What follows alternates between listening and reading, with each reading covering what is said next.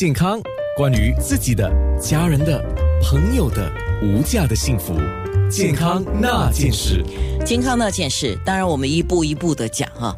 首先，先介绍一下新加坡国立大学的心脏中心心脏内科顾医生杨志玉助理教授。我们先说的是运动与猝死。说到猝死，我特别去查了一下 WHO 的定义哦。它的定义是：平时你的身体健康或者看起来是健康的患者，在出乎意料，你看他写出乎意料的短时间之内。短时间之内啊，因为自然的疾病哦，因为自然的疾病而突然死亡，就是定义为猝死。猝死在英文里面有个简称叫 SD，就是 sudden death，啊，那是体内潜在的一个疾病突然发作而死亡。那医生，你对这个定义有什么要补充的吗？因为有几个关键点，像刚才我讲的。身体健康，貌似健康，出乎意料，短时间因自然疾病而突然死亡。你有补充的吗？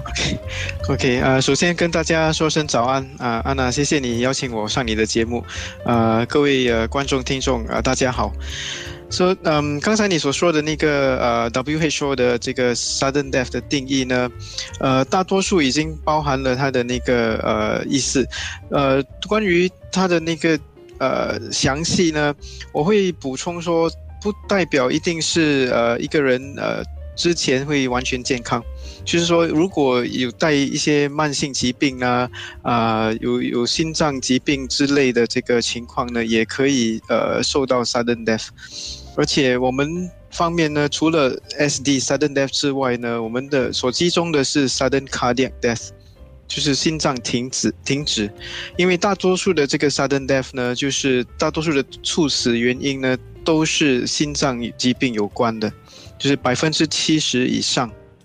对，所以就是目前公认的发病一小时就是一个钟头内死亡者，多数还是叫心源性的猝死。对。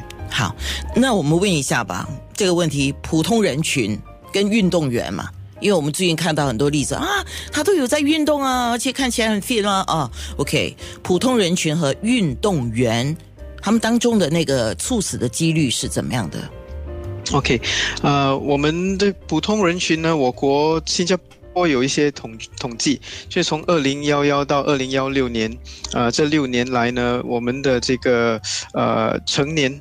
猝死的发生率呢是每年每十万人中有六十个人，就是说呃，sixty in a hundred thousand，就是十万人中有六十个人，这个是普通人群 general population。那呃，相比之下呢，国际上运动员猝死的这个统计，呃，数字是每年五万人中有一个，就是呃，one in fifty thousand。那我做了一些计算，就是呃，比普通人群呢，呃，少了三十倍。就普通人群猝死的这个几率呢，比运动员高了三十倍。就是大家可以做一些比较。可不可以这样讲？是因为他有在运动，而且他是运动员，所以他发生这个猝死的时候是特别引人注意，所以大家就会觉得运动员猝死我很不能接受。为什么会是这样？呃，是因为运动造成猝死吗？就很多有这样的一个联想，是吗？对对对，因为媒体呢，呃，每当一个有有猝死的这个现象呢，媒体就会报道，然后尤其是如果这个呃影响到的人呢是比较年轻啊，比较健康，呃，还是是运动员呢，那就会大家会比较担心。